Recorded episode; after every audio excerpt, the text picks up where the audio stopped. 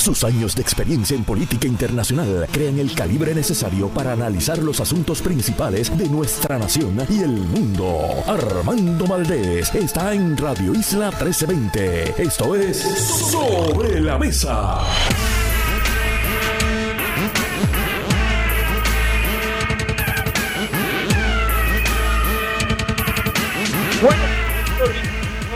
Armando Valdés, usted escucha sobre la mesa por Radio Isla 1320. Hoy en Sobre la Mesa, Mariana Nogales, representante del movimiento Victoria Ciudadana, y Rafi Anglada son nuestros analistas, el panel de Sobre la Mesa. Ellos estarán con nosotros, analizarán todos los temas de esta semana. Silverio Pérez también estará con nosotros a partir de las 9 y 25 de la mañana en ese último bloque del programa, en la segunda hora, y también Pedro Sade, abogado ambiental, estará con nosotros en momentos en que el gobernador considera una medida para darle legitimación activa, que no es otra cosa que el poder, la autoridad para demandar en un caso de incumplimiento con los reglamentos y las leyes ambientales de Puerto Rico, que cualquier ciudadano tenga esa capacidad jurídica para demandar. Hablamos con él sobre esa medida. Todo eso y por supuesto, como todos los días de lunes a miércoles, y hoy lo puedo decir porque está aquí. Se sienta a la mesa Marilú Guzmán, café en mano, y junto a ella ustedes y yo analizamos todos los temas de hoy, 14 de diciembre del 2024. Quedan apenas 10 días para la Nochebuena, la Navidad y el Christmas Spirit está en high. Son las 8 en punto de la mañana.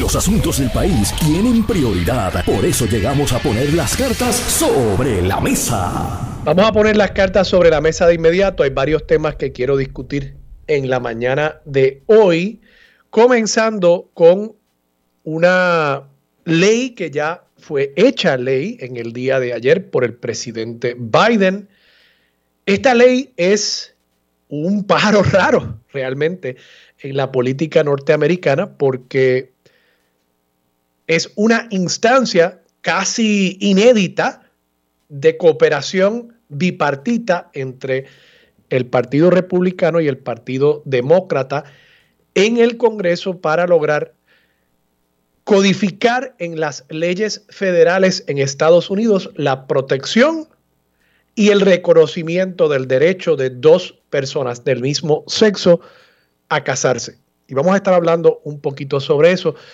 Quiero hablar también sobre el tema de la inflación. Ayer el Departamento del Trabajo Federal publicó datos que apuntan a que la inflación se ha reducido, se ha reducido dramáticamente en comparación con el mes anterior y dramáticamente también en comparación con el año anterior. Y eso todo son noticias positivas apuntando a que el Banco de la Reserva Federal, que hoy establece una tasa de interés para los próximos meses en su reunión, podría entonces moderar un poco ese aumento de las tasas de interés y eso sería positivo para evitar una recesión económica, aunque todavía la mayoría de los economistas entienden y proyectan que durante el año 2023 vamos a ver un achicamiento de la economía estadounidense, la economía global, y por tanto estaríamos entrando en un periodo recesionario. Vamos a hablar sobre eso también. Y quiero traer un tema que lo dejé sobre la mesa ayer, y es que el gobernador Pedro Pierluisi encontró los chavos, encontró los chavos. Este hombre está muy comprometido con los empleados públicos. Él está claro. Pedro Pierluisi tiene una estrategia muy clara para la reelección y yo por eso digo, todo el que se duerma del lado de que Pedro Pierluisi no va a aspirar a la reelección, todo el que se duerma del lado que Jennifer González va a retar sin duda, gente por ahí convencida. No, no, Jennifer González ya se decidió. Mire, la gente decide una cosa un día y decide otra otro, ¿verdad? Esa es la realidad, la gente cambia. Y yo me sospecho que Jennifer González está viendo que retar a un gobernador de Puerto Rico No es cosa fácil retar a un gobernador incumbente, no es cosa fácil. Y particularmente un gobernador como Pedro Pierluisi, que ha tenido mucho dinero, muchos recursos que invertir en la economía del país, mucho dinero que ha utilizado para aumentar salarios de empleados públicos e incluso que ha repartido bonos, que me parece la mayoría de los empleados públicos no se esperaban. Ese tipo de gobernador, ah, y que tiene en su cuenta de banco y sigue aumentándola. 1.5 millones de dólares para ir a la reelección. Esa no es una persona que está pensando en retirarse, esa no es una persona que está, digamos, muy preocupada que Jennifer González vaya a retarlo. Él está preparándose, él está haciendo todo lo posible por correr para la reelección y me parece que eso eventualmente es lo que va a pasar y va a ser un candidato que será un hueso duro de roer para todos los partidos de oposición. Pero bueno, comencemos con el tema de este proyecto de ley que se firma ayer por el presidente en una actividad muy vistosa en los jardines de la Casa Blanca. Este proyecto surge como una respuesta a la determinación que tomó el Tribunal Supremo de Estados Unidos de derogar el reconocimiento que había en el 1972 hecho de los derechos de las mujeres a decidir sobre su cuerpo y sobre una terminación de embarazo. ¿Y por qué esto está relacionado con el derecho de dos personas, sean dos hombres o dos mujeres, a casarse? Bueno, está relacionado porque estos derechos emanan no del texto de la Constitución, entiéndase, hay ciertos derechos que están expresos los fundadores de la República Norteamericana cuando se sentaron a redactar la Constitución y su Carta de Derechos, que comenzó siendo las primeras diez enmiendas a esa Constitución. Ellos expresaron explícitamente una serie de derechos que cobijaban a los ciudadanos de ese, en aquel momento, país incipiente.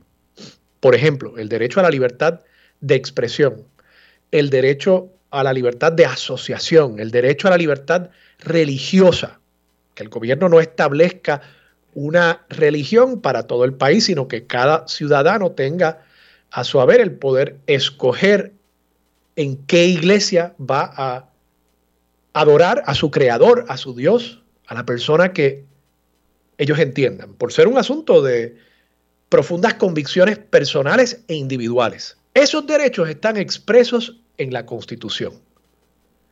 Otros derechos, como por ejemplo el derecho a la intimidad, que es el enraizamiento del derecho a una mujer tomar una decisión sobre su cuerpo y sobre una terminación de embarazo.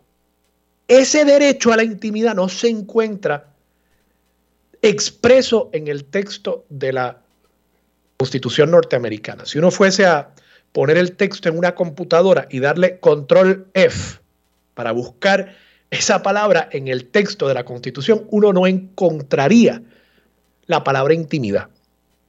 Y claro, muchos de estos conceptos vienen desarrollándose posterior a ese momento histórico. Ahora, la Constitución estadounidense una de sus grandezas y una de las razones por las cuales me parece ha sido tan flexible, ha podido adaptarse desde su creación allá para el 1789 hasta el presente año 2022, es que permitía, y ya desde el principio, desde que todavía estaban vivos los fundadores de esa república, permitía la interpretación y poco a poco la evolución de ese texto en la lectura que se hiciera del mismo.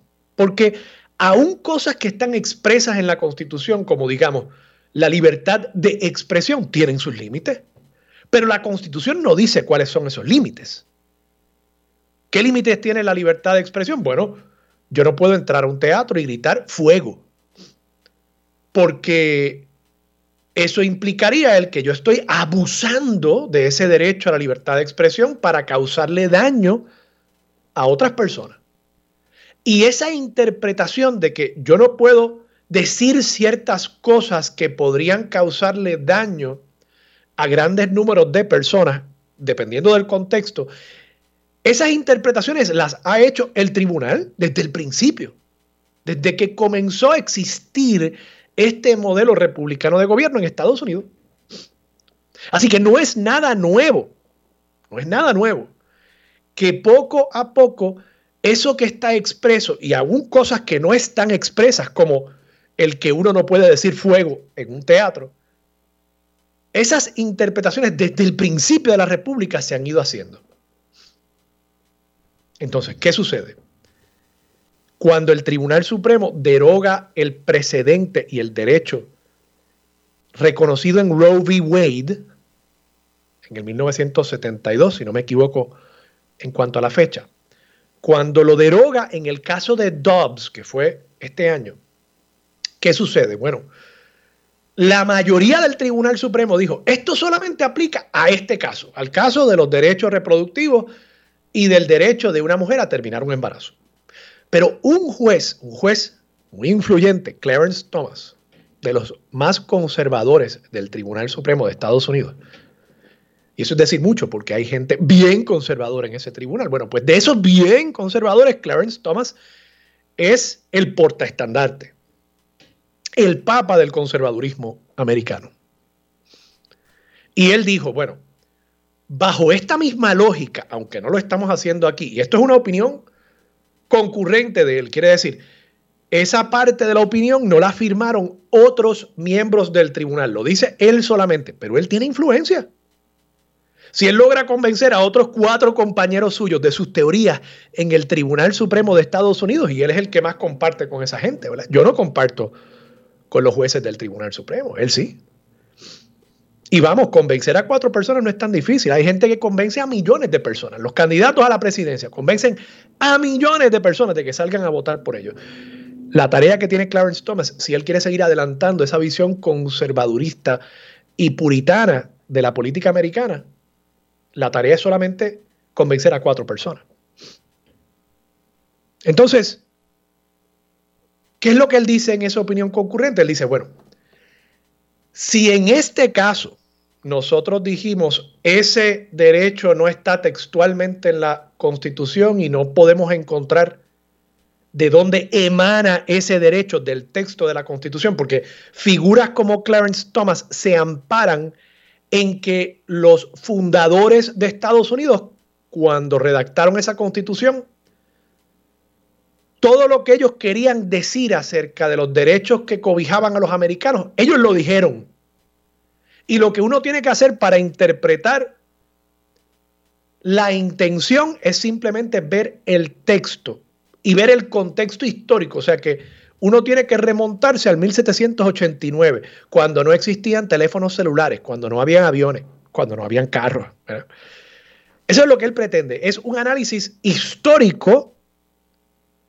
En inglés se le llama originalist, originalista quieren entender la intención original de los que escribieron ese documento, pues con esa lectura él dice, ellos no pensaron en cobijar en la Constitución un derecho a la intimidad y un derecho al aborto. Y por tanto, si eso es así, otros casos que se basan también en el derecho a la intimidad y que no están expresos en el texto de la Constitución podrían caerse.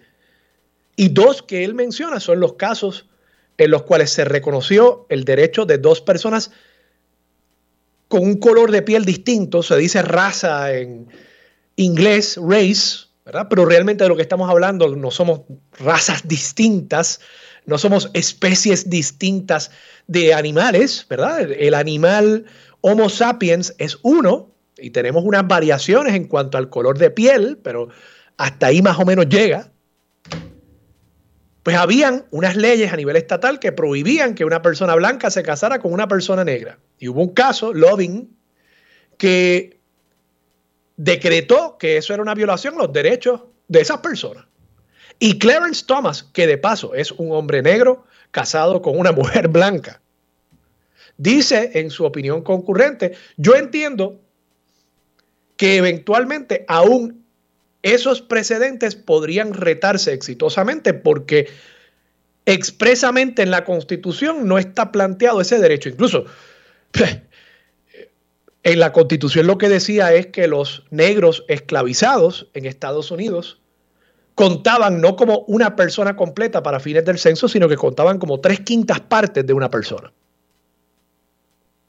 Así que evidentemente los fundadores de la República Americana quizás no podían visualizar el que legalmente se reconociera una unión entre un hombre blanco y una mujer negra, con todo y que, claro, Thomas Jefferson es conocido que tenía una concubina afroamericana, una esclava, Sally Jennings.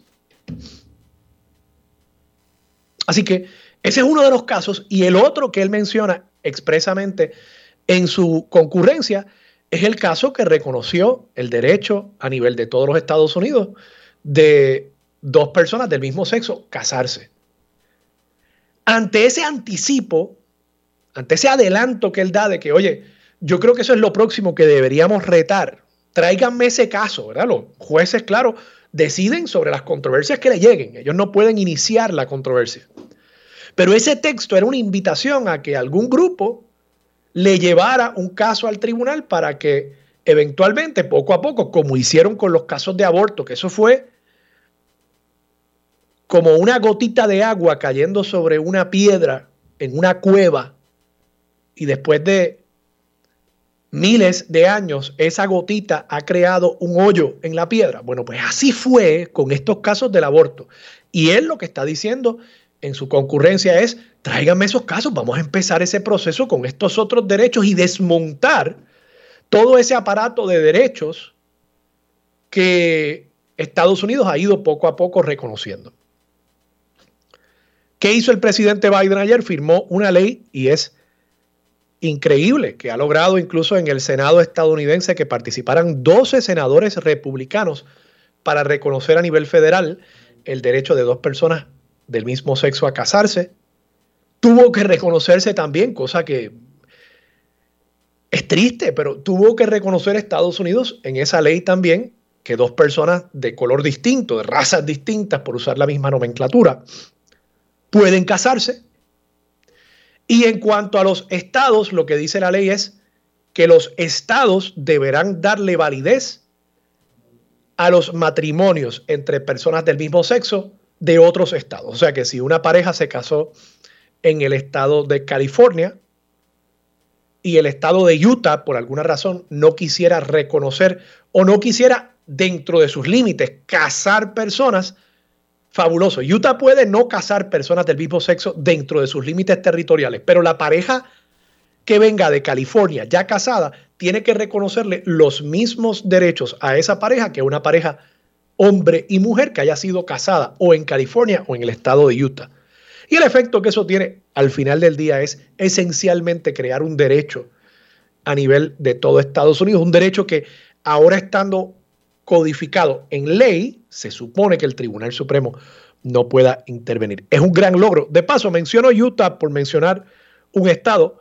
Resulta que uno de los senadores republicanos que votó a favor de esta medida fue Mitt Romney, republicano del estado de Utah.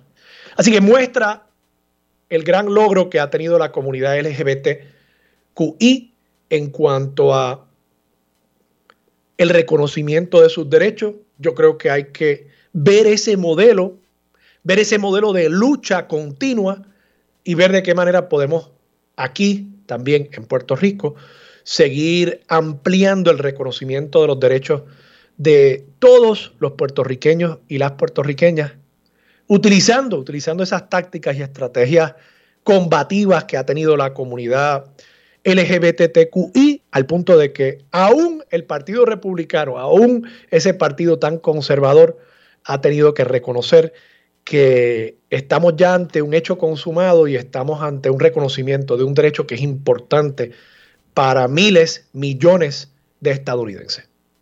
Vamos a pasar a otro tema. Sé que me extendí un poco con este primer tema, pero saben que me apasionan estos temas que tienen que ver con los derechos de los seres humanos a, a vivir sus vidas con eh, una independencia y con una libertad que les permita el, el gozo, que les permita el amor en la vida.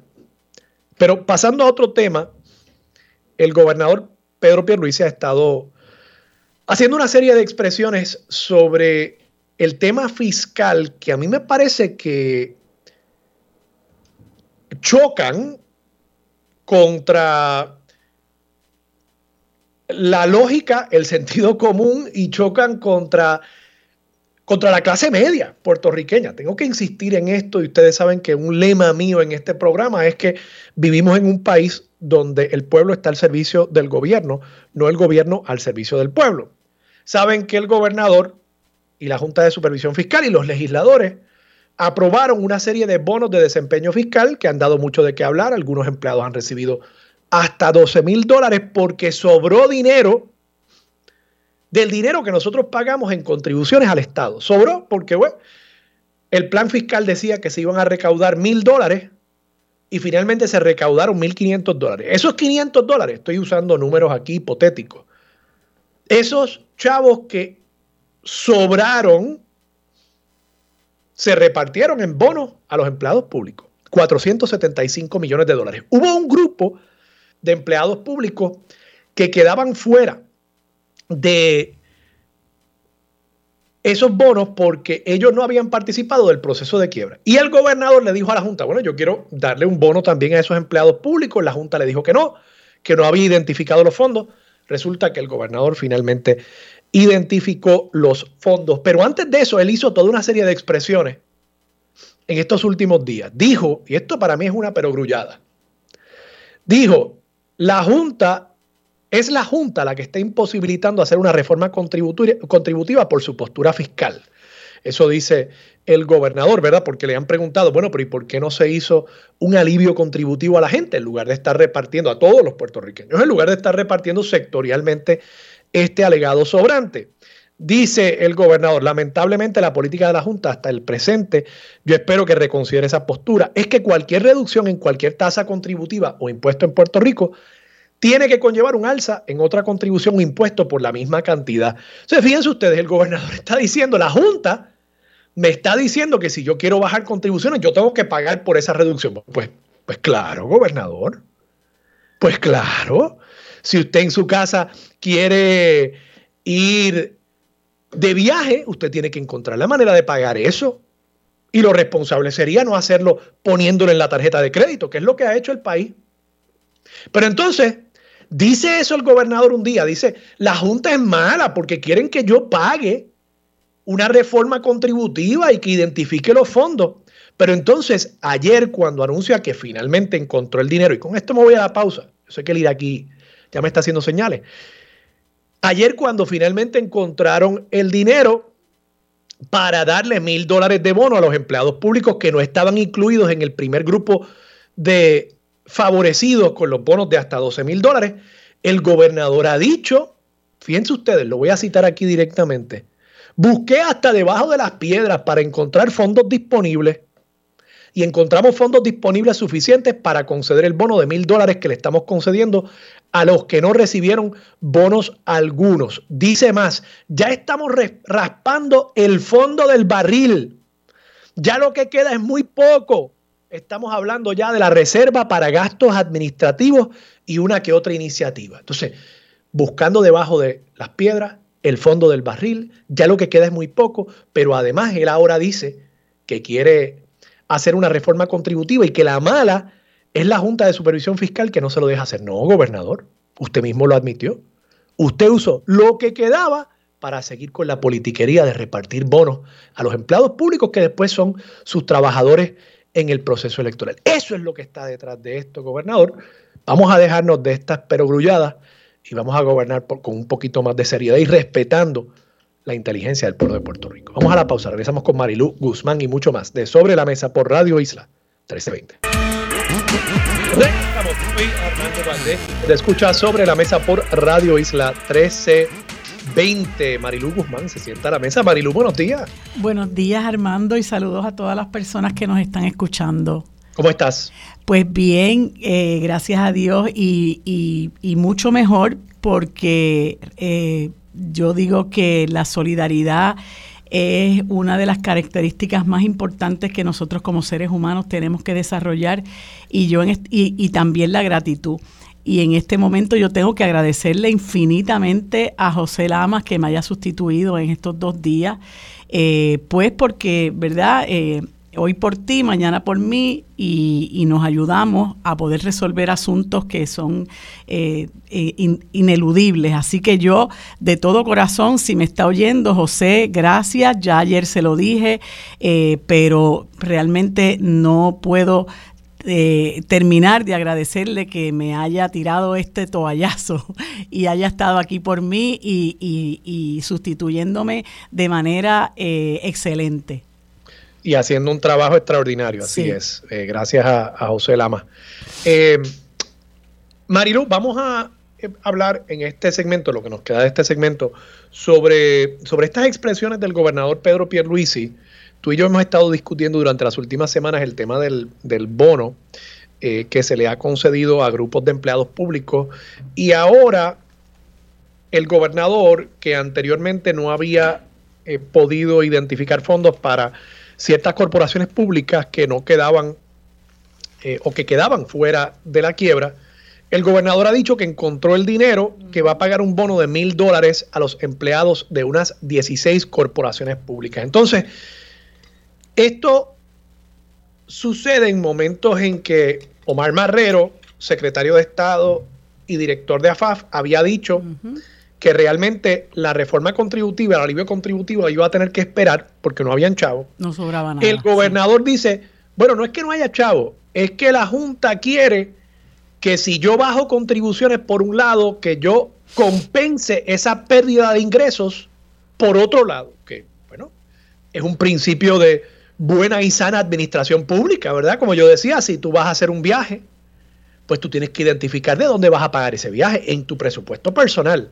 O si vas a poner a tus hijos en un colegio privado más caro, ¿verdad? Eh, eh, cualquiera de las cosas. O si vas a ir a, las decisiones que tiene que tomar mucha gente eh, al supermercado y tienes una receta también y no puedes pagar el copago de esa receta, ¿verdad? Eso es, esas son las decisiones que quizás Pedro Pierluisi nunca ha tenido que tomar y por eso no entiende que lo que le dice la Junta, mala o buena la Junta, eh, es cierto. Entonces, irónicamente, al día siguiente de reportarse esas expresiones de Pedro Pierluisi, está diciendo que sí, que encontró el dinero para el bono a los empleados públicos, pero que tuvo que buscar debajo de las piedras, raspar el fondo del barril y que ya no hay más dinero, que incluso usó dinero de reservas administrativas para poder dar este bono. ¿Qué, te parece a ti? ¿Cómo uno entiende e, estas expresiones del gobernador, estas perogrulladas del gobernador, en, un tema en el que uno pensaría, ¿verdad? Pedro Pierluisi era el gran administrador, era el que iba a poner los chavos federales a correr, pero parecería ser que sobre todo prima el interés politiquero. Pues mira, si, si yo estuviera en la sala de mi casa, diría unas cosas que no podría decir aquí. Pero mira, eh, en serio, eh, a mí me parece, eh, yo creo que nosotros los puertorriqueños y puertorriqueñas tenemos que demostrar la capacidad de indignarnos ante lo que tú muy bien señalas que son tácticas politiqueras. No hay duda de que Pierluisi está en campaña, Pierluisi sabe que está bien atrás, eh, por eso acaba de dar dos días libres, que si el 23, que si el 30, y nosotros los potenciales electores, ¿verdad? Eh, por, quizás por gente como tú y como yo, esto no nos aplique porque nunca votaríamos por el PNP y mucho menos por una persona como Pedro Pierluisi.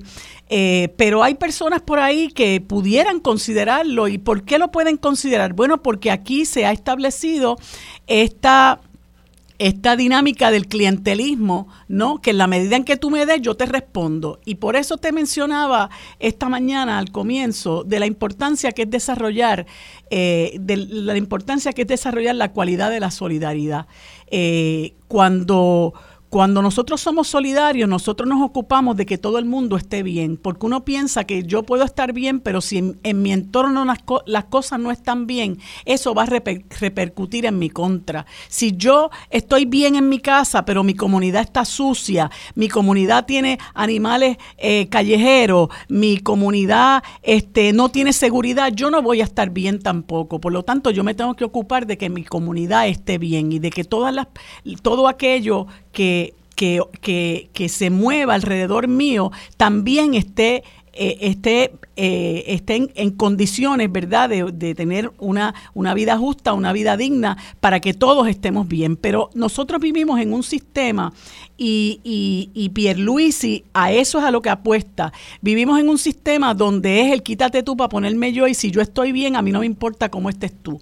Así que yo te voy a dar 11 mil pesos a ti, a ti te voy a dar dos, a ti te voy a dar tres y es una manera de ir comprando la gente, es una manera de ir comprando los votos. Si tú eres solidario, tú dices no perdóname, aquí hay 475 millones de pesos que sobramos, yo tengo que tratar de utilizar esto de la manera más justa posible para tratar de alcanzar la mayor cantidad de gente posible, resolver la mayor cantidad de problemas posible. Pero eso no es lo que está en la cabeza de Pierluisi. Pierluisi lo que quiere es ver qué actuación que él lleva a cabo le resulta electorera, cómo eso repercute en beneficio mío como, como político, cómo yo puedo ir sembrando, cómo yo puedo ir, en otras palabras, comprando a la gente. Y por eso te decía que nosotros no podemos perder la capacidad de indignarnos, porque tenemos que entender que esto es una compra de votos y que la gente tiene que dejar de venderse.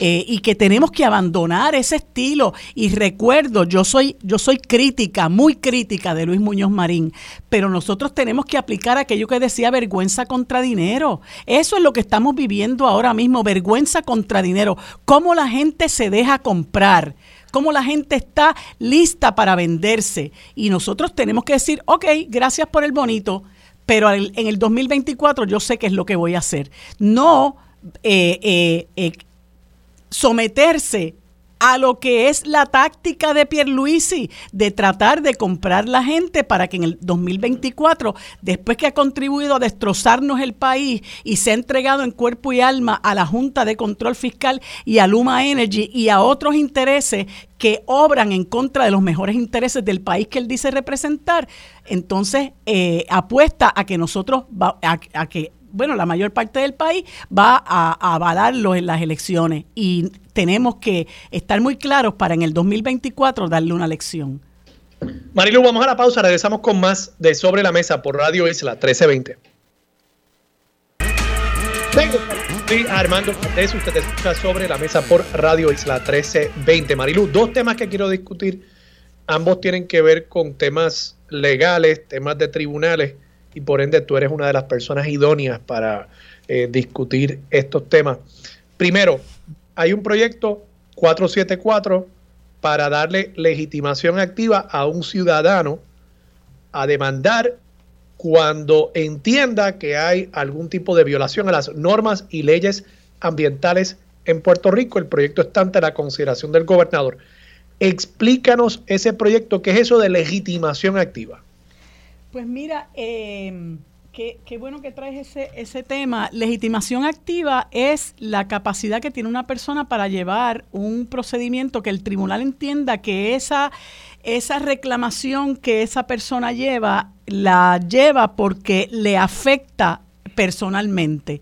Eh, es decir, yo no puedo, eh, eh, para darte un ejemplo, antes cuando una persona era víctima de violencia de género, digamos, pues tenía que ir esa persona a reclamar remedio al tribunal porque es la persona directamente afectada.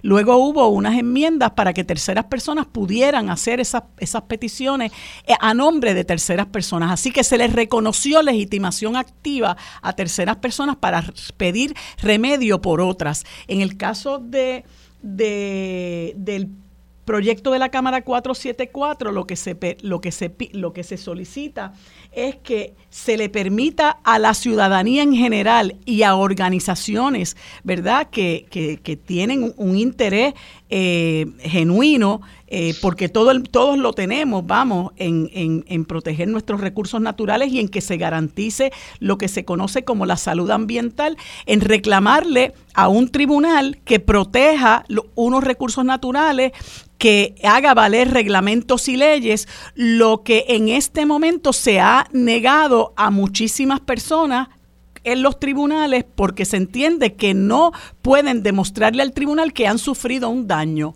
Usted no tiene capacidad jurídica para venir aquí, usted no tiene legitimación activa para venir aquí. Y de hecho, en muchos casos que se llevaron cuando lo del gasoducto, el malogrado gasoducto y ese nefasto proyecto eh, que promovió Luis Fortuño, eh, muchas personas que acudieron al tribunal en contra del proyecto eh, y en contra de que se hicieran eh, unos, unos trabajos que ellos entendían les iban a afectar o que iban a afectar el, el entorno ambiental, se les negó capacidad jurídica y no pudieron, eh, se les cerraron las puertas de los tribunales. Y en este caso, siendo el asunto de la protección de nuestros recursos naturales, de nuestro ambiente, algo de total interés público, incluso es un mandato de la Constitución, que asunto más lógico que permitir que cualquier persona quiera hacer valer lo que nuestra constitución mandata. ¿Por qué? Bueno, porque hay también una, una misión, una, un deber ministerial de las agencias de gobierno. Las agencias de gobierno no cumplen con ese deber ministerial y hay organizaciones ciudadanos, ciudadanas que quieren que se cumpla. Pues entonces vamos a darle legitimación activa a todas esas personas, a esas organizaciones para que puedan traer esos problemas al tribunal y el tribunal los atienda. Que una cosa es que el tribunal me atienda el caso y otra cosa es que me dé la razón pero que no me cierren las puertas de cantazo sin escucharme. por un asunto jurisdiccional. Correcto, que no me cierren las puertas sin escucharme. O sea, el que yo. Para aterrizar esto, Marilu, esto es, y me corriges, esto es como si alguien quisiera llevar un caso por lo que ha estado pasando en Rincón, en el condominio Mar y Tierra. Sol y Playa, Sol y Playa. ¿Cómo? Sol y Playa. Sol y Playa, Sol y Playa. Eh, alguien quiere llevar un caso por sol y playa, pero cuando radica la demanda indicando, mira, aquí ha habido eh, una ocupación de eh, eh, una propiedad de dominio público, digamos, un terreno de dominio público, la playa, que, que, es de todos, que es patrimonio del pueblo de Puerto Rico, que el tribunal le dijera a esa persona, no, mira, tú no puedes demandar porque es que eso que está ahí, eso que está pasando, no te afecta a ti. Claro, tú, vives en Bayamón. Exacto, tú vives en Bayamón, eso no te afecta a ti. ¿No? E, esa es la idea. Que, esa es la idea. excusa, que esa razón jurisdiccional para uno poder llevar un caso no exista, que cualquier ciudadano pueda defender algo que es de todos los ciudadanos. Correcto, precisamente por eso, porque eso que yo quiero defender nos pertenece a todos. Y, y como nos pertenece a todos, todos debemos tener el derecho de tener acceso al tribunal. Es una cuestión mínima de acceso a la justicia y de hacer valer lo que es un mandato constitucional, porque la constitución reconoce que nuestros recursos naturales son de todos y todas y que el Estado tiene la obligación de preservarlos y de protegerlos. Me parece que es una medida más que justa que Pierluisi la debió haber firmado hace tiempo, que está buscando excusas por todos lados para no firmarla. ¿Por qué? Por lo que te decía ahorita, porque Pierluisi está defendiendo los intereses de los desarrolladores y él no quiere bajo ninguna circunstancia que a los desarrolladores se les pongan obstáculos, ¿verdad? Por ejemplo, tú tienes a, Federico Estuve, que es aportador de la campaña de Pierluisi, que se ha apropiado de las costas en Dorado y lo tienes queriendo construir un, un lo que sea, no sé si es un, un proyecto de residencia o un hotel, en unos humedales en Luquillo. Pues yo, que vivo en San Juan, puedo tener derecho a reclamar eh, que eso se, se, se, paralice. ¿Por qué? Porque es contrario, porque, porque violenta algún reglamento, porque violenta alguna ley y los humedales no le pertenecen a nadie, le pertenecen al pueblo. Así que eso de por sí me debe dar el derecho a mí a tener acceso al tribunal y a que se me escuche. Si no tengo la razón en derecho, en sus méritos, el tribunal me la denegará pero por lo menos que se me escuche, que se me dé acceso y no se me cierre la puerta de cantazo alegando, ¿verdad? Lo que nosotros decimos que es la fácil. Eh, usted no tiene legitimación activa y eso es una desestimación de umbral, ¿no? Eso es una desestimación a la, al saque. Y eso es verdaderamente injusto porque violenta el derecho de las personas a tener acceso a la justicia, a tener acceso a los tribunales, a que se les escuche y sobre todo no hay ninguna razón por la cual los ciudadanos en Puerto Rico no puedan reclamar la, la protección de recursos que nos pertenecen, que le pertenecen al pueblo. Marilu, antes de irnos a la pausa, hay otro tema judicial. Hay un caso ante el Tribunal Supremo sobre la descolegiación de los médicos. Esto se fundamenta esencialmente, intentan fundamentarlo en cuanto al derecho a la asociación, a la libertad de asociación, y por tanto, pues claro, hay un derecho a asociarse y hay un derecho a no asociarse.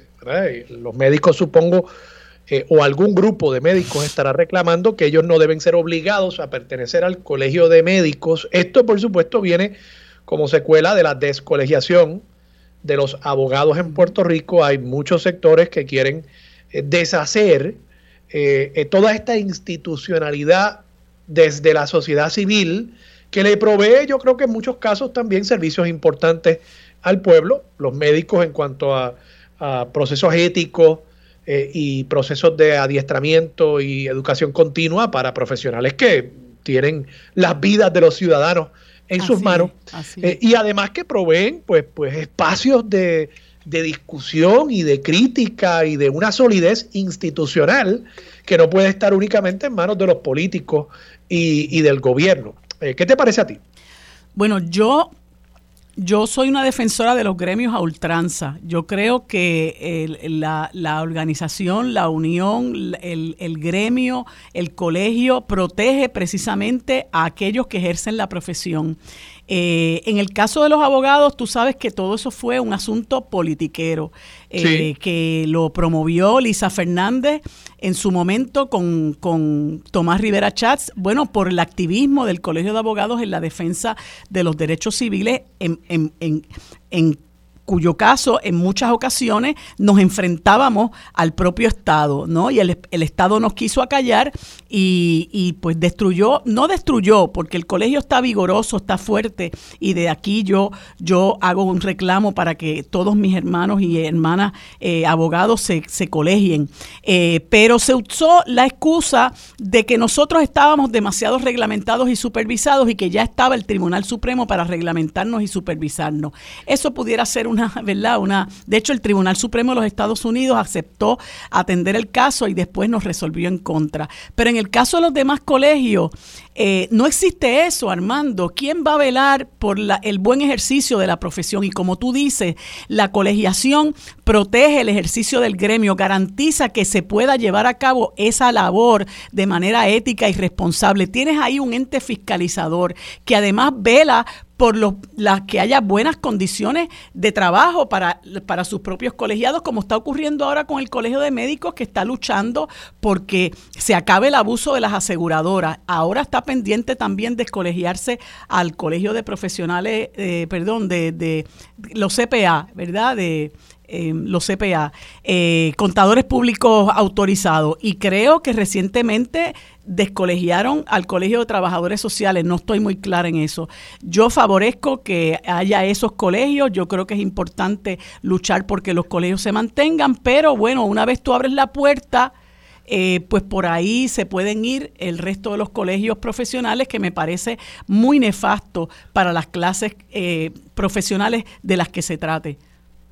Marilu, vamos a la pausa, regresamos con más de Sobre la Mesa por Radio Isla 1320. Bueno amigos, como les dije hace unos segundos, en este próximo segmento conversamos con la representante Mariana Nogales Molinelli del movimiento Victoria Ciudadana y el licenciado Rafael Anglada, a quienes les doy los buenos días y las gracias por acompañarme en este segmento. Buenos días, ¿cómo están? Sí, buenos días Marilu, a ti y a Rafi Anglada. Es un placer siempre para mí estar aquí con ustedes. Buenos días a todas las personas. Buenos días a ambas y mucho honor en compartir espacio con Mariana Nogales Molinelli.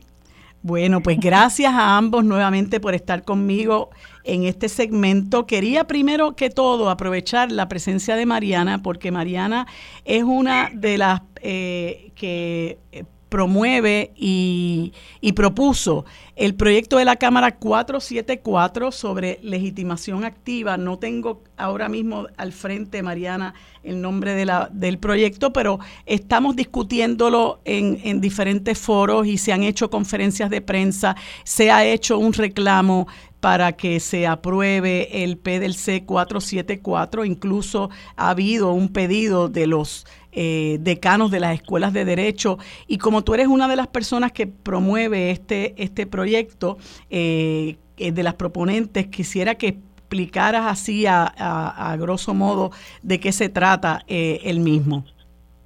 Pues mira, es un proyecto que presentamos para establecer la legitimación activa ambiental y en cierta manera regresar al Estado de Derecho anterior al caso de Fundación Surfrider que eliminó esa posibilidad. En Puerto Rico existían dos eh, instancias de pleitos de contribuyentes que estaban establecidos así.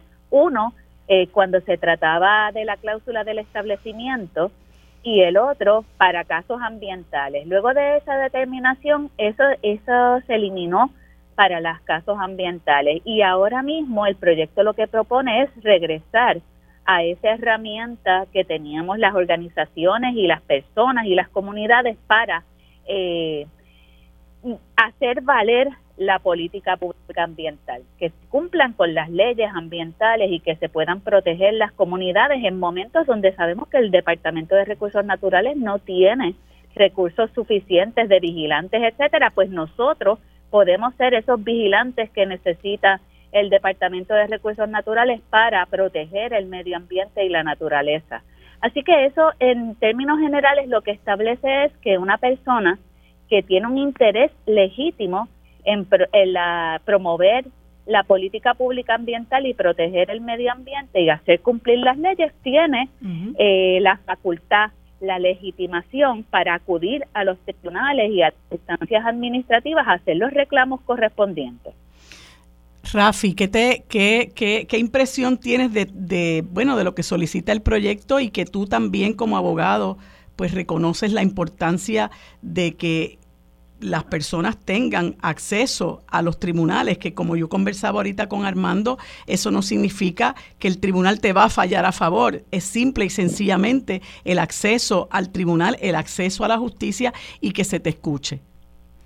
Bueno, primero felicitar a la compañera Mariana Nogales, que interpreto que esto es una obra casi eh, personal de ella y de su equipo de trabajo y de toda la comunidad eh, pro ambiente eh, y pro recursos naturales en Puerto Rico, tan golpeados que estamos en estos momentos yo no soy civilista y nunca he tenido que, cohabitar con el famoso problema del standing, mm. pero sí sabemos, sí sabemos. A tus clientes los llevan obligados, ¿verdad, Rafi?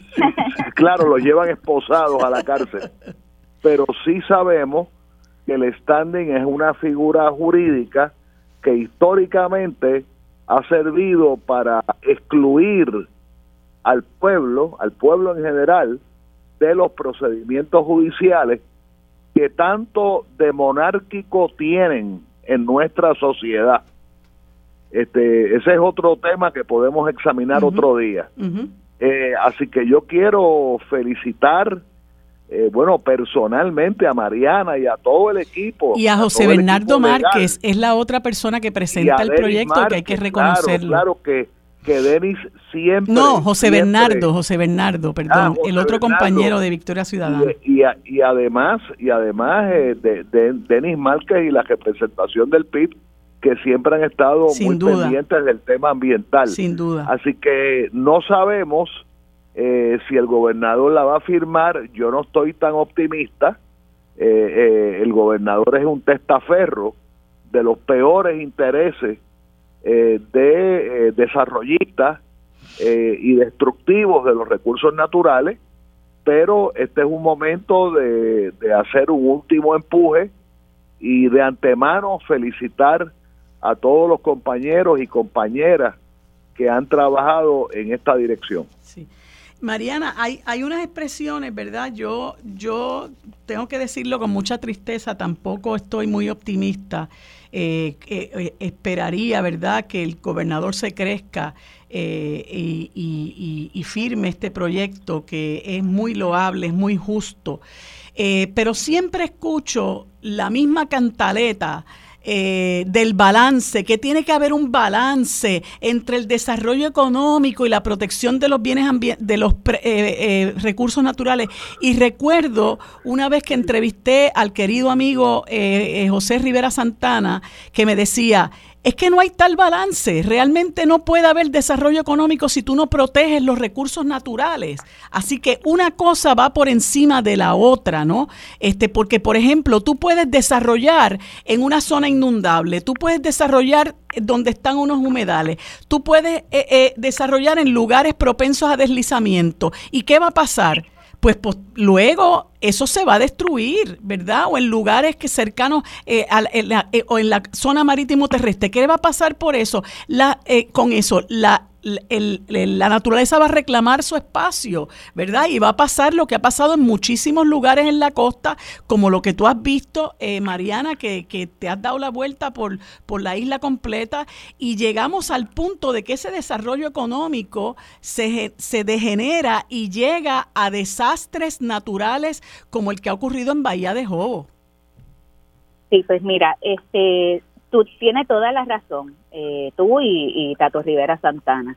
Y es que nosotros tenemos que hablar de desarrollo económico sostenible e inteligente.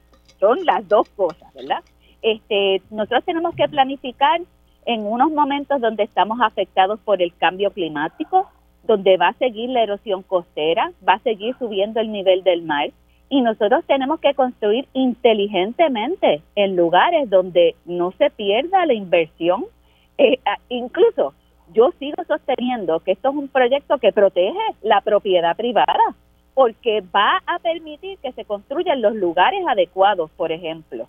Aunque estos no son los únicos temas que se atienden, porque se atiende la contaminación, por ejemplo, de la carbonera, AES, el asunto de las antenas, pero lo que se quiere es que se construya en los lugares adecuados para esa construcción, que se hagan proyectos o desarrollo en los lugares adecuados que no afecte la salud de las comunidades que usualmente son comunidades pobres y que se proteja un recurso bien importante para el desarrollo económico de Puerto Rico que son las playas.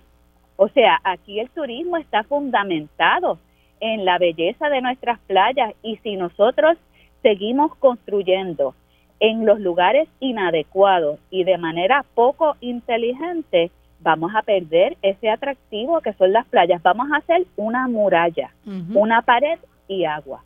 Y eso no es lo que queremos, ¿verdad? Queremos tener un recurso que le, permita al pueblo disfrutar de las playas que son públicas y también a los turistas y a las personas que nos visitan disfrutar de ese eh, recurso hermoso que tenemos. Así es. Rafi, ¿tú quieres añadir algo sobre este tema? Bueno, eh, reiterar lo que acaba de plantear Mariana, nosotros como, como civilización siglo XX, siglo XXI, hemos destrozado nuestro hogar, que es nuestro planeta. O sea, nosotros le estamos dejando una porquería de planeta a nuestros hijos y a nuestros nietos. Y tenemos que mínimamente, mínimamente, tratar de eh, retrotraer, digamos, eh, eh, al, a, a, una a un mundo que sea un poquito más es un mundo mejor. Este problema es universal, con la distinción de que nosotros somos una sociedad territorialmente pequeña, con mucha población, y tenemos que, cuidar lo poquito que tenemos. Este, y lo que hemos estado viendo eh, casi diariamente, o sea, Rincón, Salinas, eh, Punta Las Marías, eh, Fajardo, eh, es tan solo el pico del iceberg. Así es.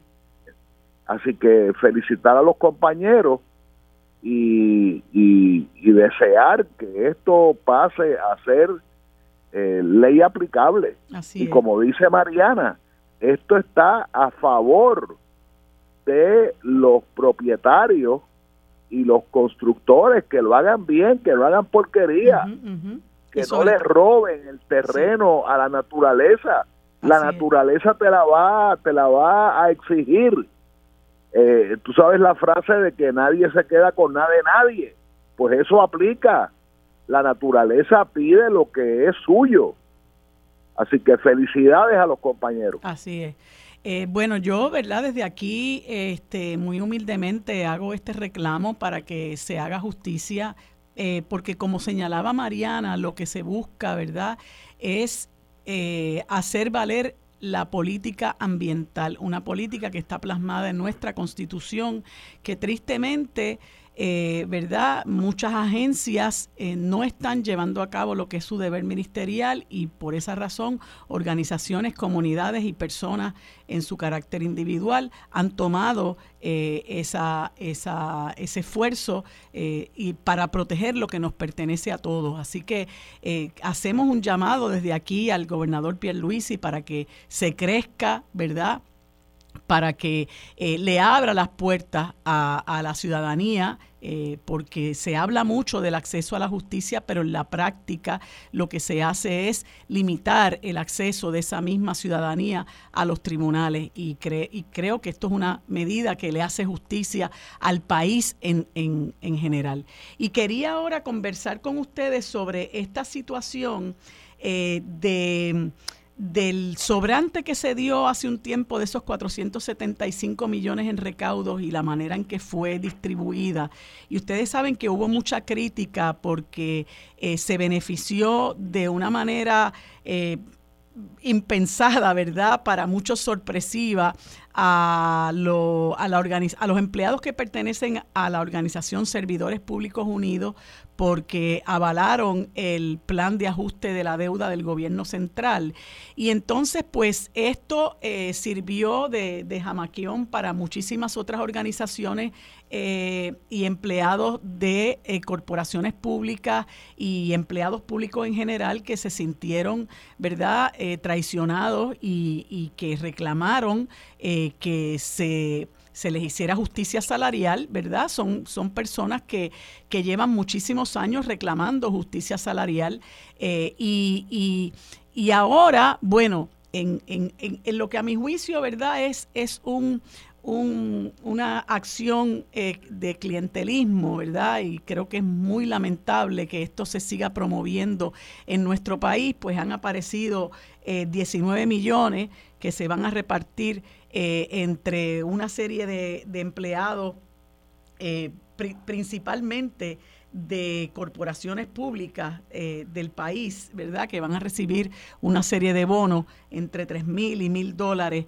Eh, y recuerdo eh, hace unos meses que muchos empleados de diversas agencias eh, del gobierno, entre ellos los maestros, los bomberos, los empleados, los vigilantes de recursos naturales, etcétera, los de emergencias médicas, eh, todos ellos muy mal pagados, se tiraron a la calle, paralizaron casi el país.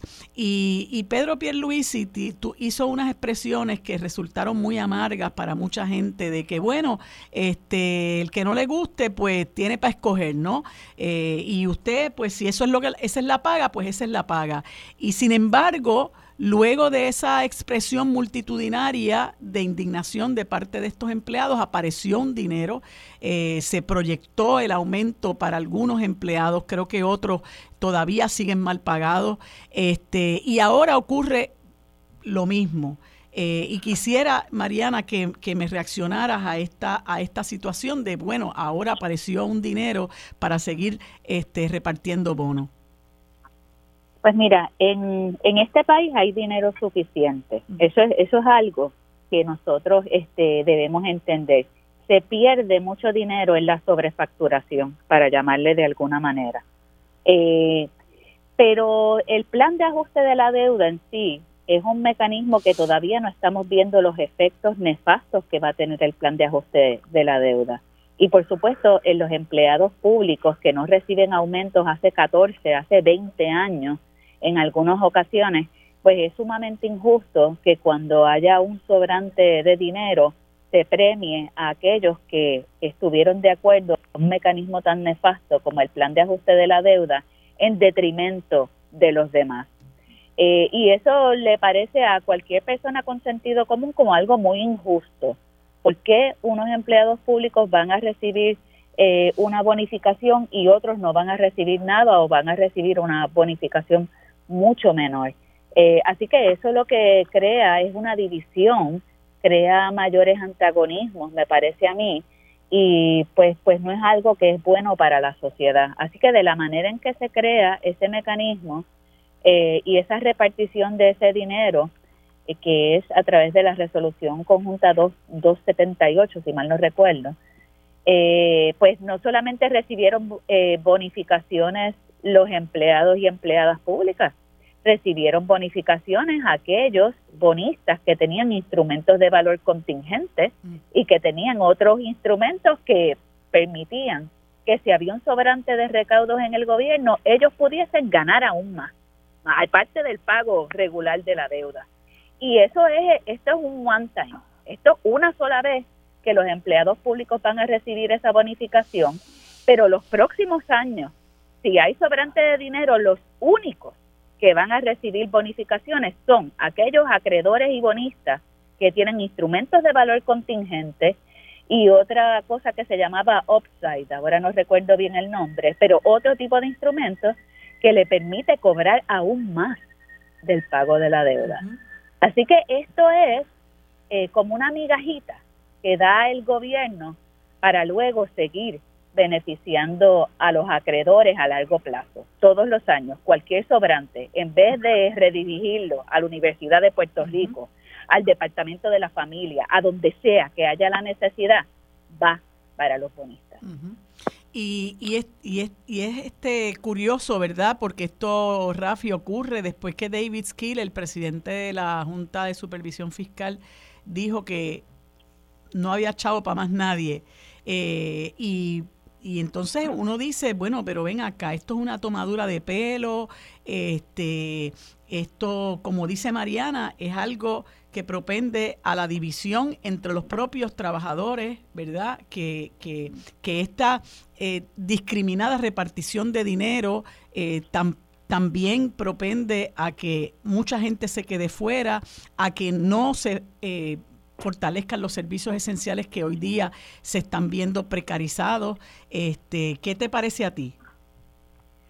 Bueno, mira, primero quiero reiterar que yo estoy en contra de la existencia de bonos eh, que son subliminalmente relacionados con la Navidad.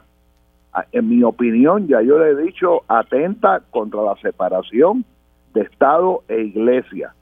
Yo creo que si hay dinero, tienen que subirle el salario a los empleados.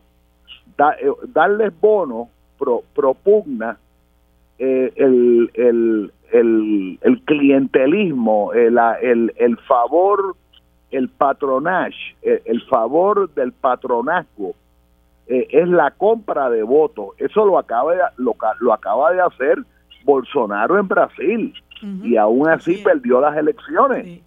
O sea, es hipocresía. Por supuesto que los empleados tienen salarios bajos, pues súbale los salarios, número uno, número uno.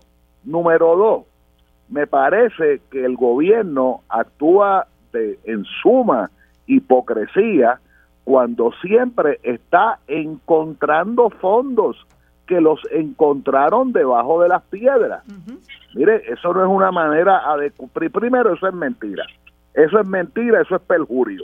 Pero segundo, vamos a suponer que fuera verdad. Uno no gobierna encontrando dinero debajo de las piedras. Eso no es una forma proba, no es una forma de sana administración de justicia. Se supone que, que como alguien decía hace unos minutos, creo que era Armando, pues tú tienes que saber eh, cuáles son tus compromisos y cuáles son tus dineros. Tú no encuentras dinero debajo de las losetas ni debajo de los colchones. Eso era antes. Así que yo estoy en contra de los bonos. Por supuesto que estoy en contra de que se segregue, que se haga favoritismo de unos empleados sindicalizados sobre otros empleados sindicalizados.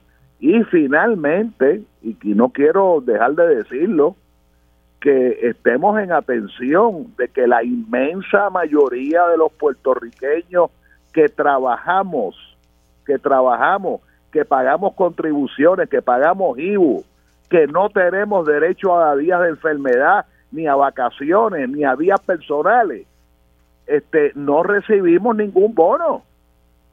No recibimos ningún bono. Ni siquiera una reforma contributiva justa. Que se le suba, exacto, que se le suba el salario a los empleados a lo que merecen y que se y que se evapore, se abola, se, se elimine el concepto del bono, del bono, no lo dicen, pero el bono navideño en la denominación cristiana no hay bonos para los que profesan el, el, el islamismo, no hay bonos para los que profesan otras religiones, solamente cristiana, ¿ok?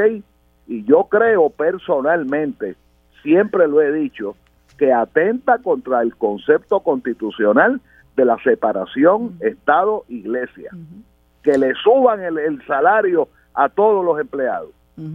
Bueno, Mariana, en los últimos minutos que nos quedan, se, se, estuvo comentando... Estuvo comentando se estuvo comentando que, que, Luma subcontrató, se, se, subcontrató a sí misma eh, en un contrato de 95 millones eh, y que ha recibido el aval.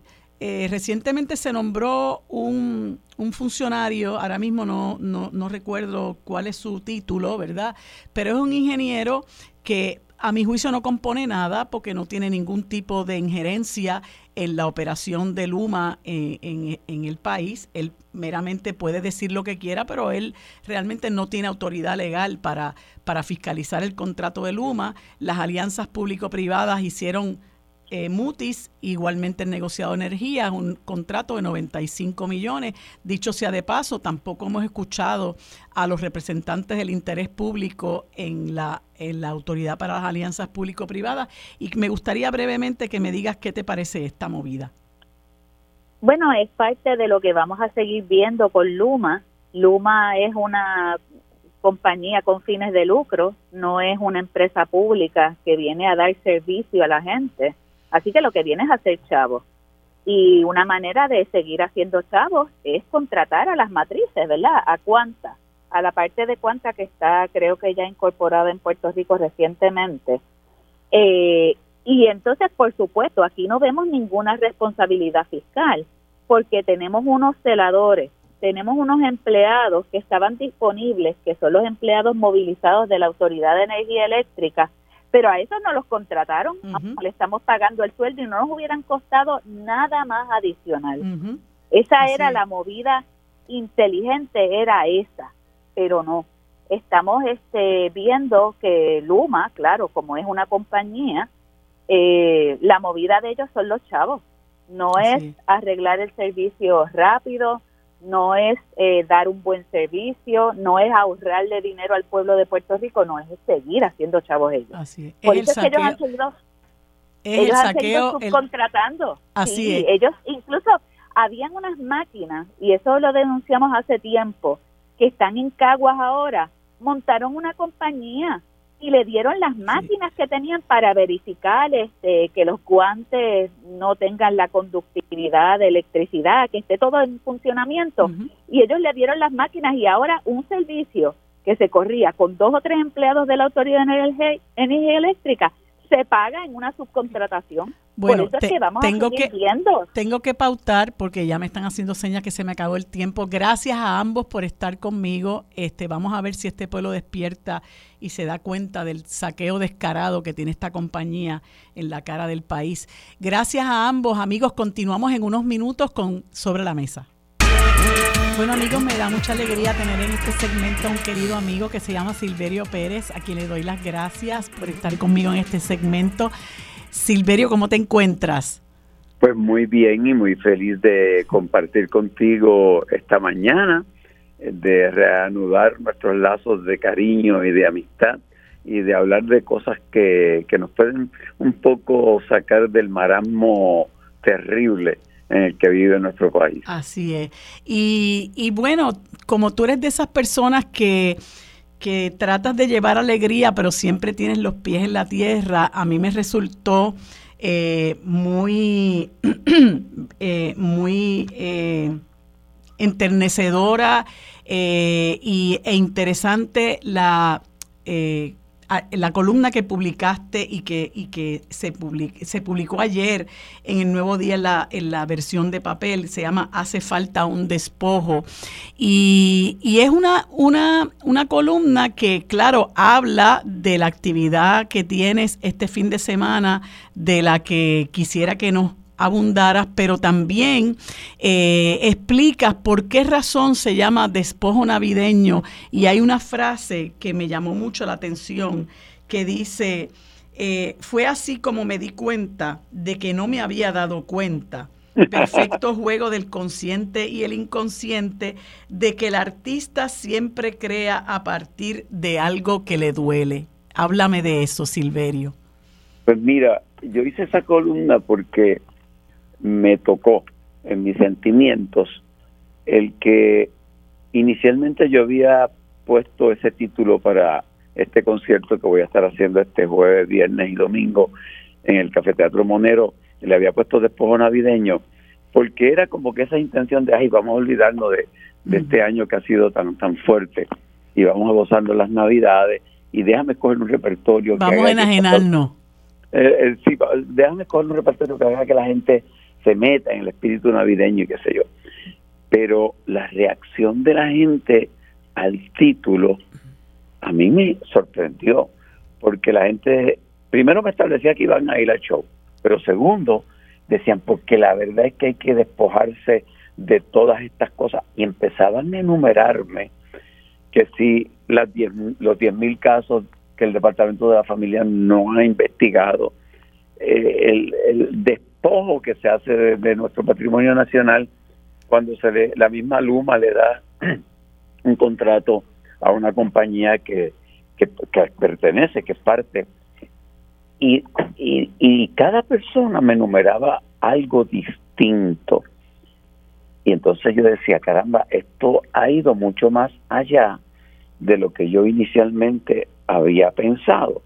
Y entonces eso coincide con un libro que estoy leyendo de Rosa Montero, que habla sobre la necesidad del artista de crear, uno, a partir de, lo que le duele, y dos, en un juego eh, interesante entre su subconsciente y el consciente. Uno hace cosas conscientes que está completamente creído que lo hace por tal cosa, pero de pronto te das cuenta que el subconsciente te ha llevado a eso. Y entonces yo me di cuenta que ese despojo navideño que yo le puse a mi espectáculo tenía que ver con las cosas que me duelen de este año, que no es la pérdida de mi mamá, porque a mi mamá la tengo más presente que nunca antes en la vida. No es no son los las múltiples operaciones que ha tenido que pasar mi papá, porque lo que ha pasado es que él ha demostrado ter, tener una fortaleza y una resiedumbre de la cual nos tenemos que sentir orgullosos. No, es del país que producto de la ignorancia cae cada día más en la inconsciencia, en la pérdida de calidad de vida. Y entonces eso sí duele. Y entonces me di cuenta que este despojo navideño era como un alivio al alma, como un no renunciar a la alegría, como un no renunciar a nuestras razones de ser como puertorriqueños, pero sin renunciar a nuestro compromiso de construir el país que nos merecemos. Así es. Y sobre todas las cosas, resaltar eh, en momentos como este el valor de la solidaridad y de la gratitud. Eh, y eso me parece que es un trabajo eh, encomiable de lo que yo llamo artistas con conciencia, ¿no? que ponen su trabajo, su talento al servicio de su país y de la y de la, y de la humanidad. Y eso es un eso es algo que nosotros tenemos que agradecer y que te agradecemos a ti particularmente eh, porque pues como te dije, tú llevas alegría, eres un amortiguador, pero al mismo tiempo tratas de llamar a la conciencia de la gente a que nosotros no vivimos en burbujas, sino que nosotros formamos parte de un colectivo y tenemos que trabajar y luchar porque ese colectivo esté bien, porque en la medida en que nuestro país esté bien, nosotros también estamos bien y no podemos abandonar eh, la obligación y el deber que tenemos de ayudar a, construirlo, ¿verdad? Cada cual desde, desde lo que puede hacer, tú desde el arte eh, y los demás, ¿verdad? Desde lo que son nuestras, nuestras trincheras. Eh, y, y este esta actividad es mañana, dijiste, viernes y domingo. Exacto, mañana hay una gala que aunque es privada, está abierta al público. A esa que yo voy. Exacto, es una gala que un grupo de ciudadanos este, han organizado, eh, que pertenecen a, diversas organizaciones, entre ellas pues este, Victoria Ciudadana, y esa es una, es una gala donde la gente tiene la oportunidad de ver eh, el show completo. ¿Sabes por qué? Porque los artistas siempre tiramos todo lo que tenemos en ese primer show y después al otro día empezamos a recortar. a trimear el show, espérate, esto está muy largo, esto lo podemos, no, pues los que vayan el jueves tienen la oportunidad de ver el show tal y como lo hemos concebido. Entonces, este para esos boletos en particular, pues deben este, comunicarse con personas de con las oficinas de Victoria Ciudadana, ¿verdad, Marilu? Eso lo desconozco, pero me imagino que a ese teléfono. Este, eh, tengo por ahí también el teléfono eh, de la compañía. Es el 209-0921. 209-0921. Exactamente. Ahí está Maritza Ramírez. Exactamente. Y entonces el viernes y el domingo eh, tenemos el show abierto al público en general, que advierto que del viernes ya quedan bien pocos boletos y que el domingo está prácticamente lleno. Eh, esos boletos los pueden comprar a través de tiqueterapr.com o directamente al Centro de Bellas Artes. Mira, y yo ¿Y quiénes están, perdón, ¿y quiénes están contigo, Silverio? Pues mira, eh, eso yo lo, lo, repito y no me canso. Y es que los políticos tienen que aprender a que si, si no son geniales, pues que se, eh, que se rodeen de gente genial. Y eso es lo que yo he hecho en este show. mira, Aidita Encarnación, que ha tenido el mejor año artístico de su vida. Súper talentosa, es una muestra. esa es una muestra, porque yo no conozco ningún otro artista en Puerto Rico que tenga diversidad de talentos que Aidita tiene, desde directora teatral, desde cantante, compositora, eh, músico, eh, de todo, de todo. Chuito Muñoz, que ya todo el mundo sabe lo lindo que canta, lo ser humano extraordinario que es. Manny Trinidad, que es un extraordinario cuatrista, guitarrista, bajista. Tato Sánchez, que lo mismo toca piano, que toca bajo, nos llevamos a su esposa, que es cantante de la orquesta de Quique Talavera y ha sido cantante de los cantores de San Juan, que tiene una voz extraordinaria que se llama Titi Rodríguez, Carmen Titi Rodríguez. Está, va a estar con nosotros Rubén Amador, que tiene una escuela de, de música y que es percusionista. Edgar Ríos, que lleva muchos años tocando con, con Aguita Encarnación. O sea que con toda esa gente, yo simplemente me puedo parar en la tarima y quedarme callado y el show va a ser extraordinario. Mira, Silverio, y ya me están haciendo señas de que se me acabe el tiempo, pero rápido, rápido, rápido, antes de que te vayas, ¿Marruecos o Francia? Pues mira, Marruecos. Siempre voy a estar a favor de los que han sido colonizados y no de los colonizadores. De los ah, pues qué bueno, pues vamos a ver qué ocurre. Silverio, gracias de corazón por darnos este, este tiempo y invitamos a la gente a que participe de este despojo navideño con conciencia. Gracias Silverio, feliz Navidad. Te abrazo. Igualmente. Te abrazo bien fuerte y, y, el, y prometo que el jueves cuando esté haciendo el show voy a decir ante aquel público la verdadera historia de la peregrina Marilú Guzmán. Sí, me has desprestigiado por todos los, eh, los grupos. Gracias, Silverio. Un abrazo fuerte. Bye, bye. Bueno amigos, en este último segmento conversamos con el querido amigo el licenciado Pedro Sade, a quien les doy los buenos días y las gracias por estar con nosotros en este segmento. Saludos Pedro, ¿cómo te encuentras? Pues escuchas igual, gracias por la oportunidad. Pues Pedro, estuve conversando sobre el proyecto de la Cámara 474 con el amigo Armando Valdés y luego con la querida amiga Mariana Nogales Molinelli y el licenciado Rafael Anglada, eh, pero eh, hay unas tú has sido una de las personas muy vocales en la defensa de este proyecto y en el mensaje eh, de que urge que el gobernador lo firme por ser una medida de justicia. Y, hay unas expresiones que se recogen en el periódico que haces eh, sobre, sobre este tema, donde tú expresas que las comunidades y grupos ambientalistas han sido víctimas de un discrimen grandísimo. Se han cerrado las puertas de los tribunales sustancialmente, se han cerrado las puertas de las agencias para recibir querellas y otros trámites legales y por eso es que este proyecto es tan importante para curar esa injusticia y sobre eso es que quisiera que nos converses. Sí, cómo no. Bueno, eh, el origen de esto es la unas doctrinas jurídicas que se han mal aplicado eh, a través de los años en forma tal que es, ha tenido ese efecto que, que tú anticipas en, esa, en esas expresiones mías. Eh, ¿Por qué? Bueno, porque cuando comparece ante el tribunal y en ciertas ocasiones ante las agencias, un vecino que ve que está afectándose eh, su propiedad con mayores inundaciones, que se está afectando por contaminación de una operación cercana, cuando comparece un grupo para proteger una arboleda o una zona costera, eh, enfrenta la alegación de que no está demostrando suficiente interés o eh, impacto directo en él o ella.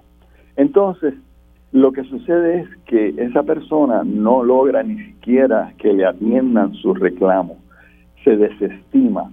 Y para propósitos de la audiencia, desestima quiere decir que el tribunal entiende que no tiene jurisdicción, porque la desestimación se basa a base de jurisdicción.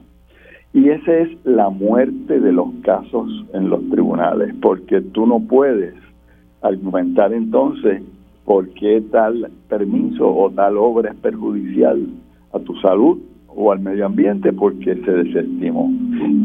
Y eso se ha venido agravando en Puerto Rico unido a otras tendencias.